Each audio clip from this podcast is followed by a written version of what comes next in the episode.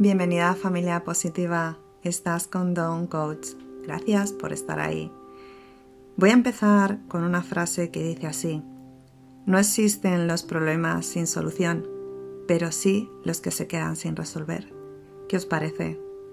Bueno, pues hoy vengo a hablaros de un proceso de cómo resolver cualquier conflicto con nuestros hijos. Empezamos.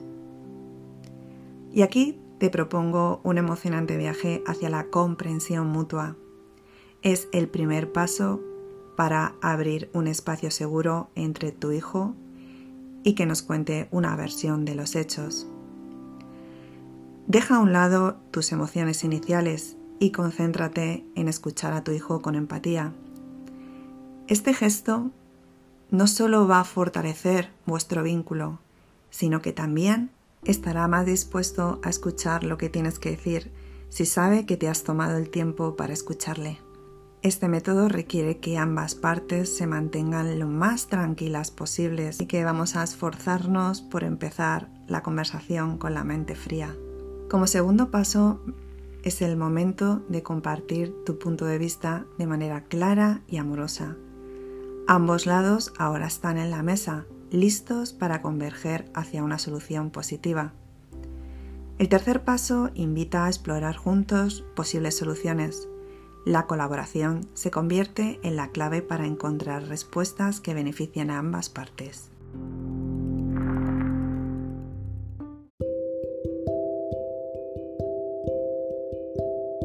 Y como cuarto paso nos sumerge en la creatividad. Al anotar todas las sugerencias sin juzgar, incluso las más ridículas, aquí la diversión y la originalidad tienen su espacio, sin excepciones. Finalmente, el quinto paso implica examinar la lista conjunta y decidir de manera consensuada qué ideas vais a implementar.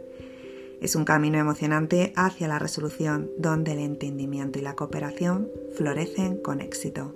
Y no me voy a despedir sin añadir antes dos puntos. Uno es la aceptación, que es fundamental no rechazar ninguna de las sugerencias de nuestro hijo, porque al fin y al cabo de las peores ideas surgen las mejores.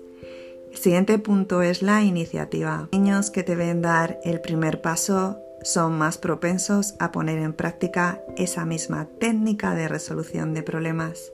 Aquí lo dejo, os comparto estas herramientas con cariño, me gustaría que las pusierais en práctica y que me contéis vuestra experiencia.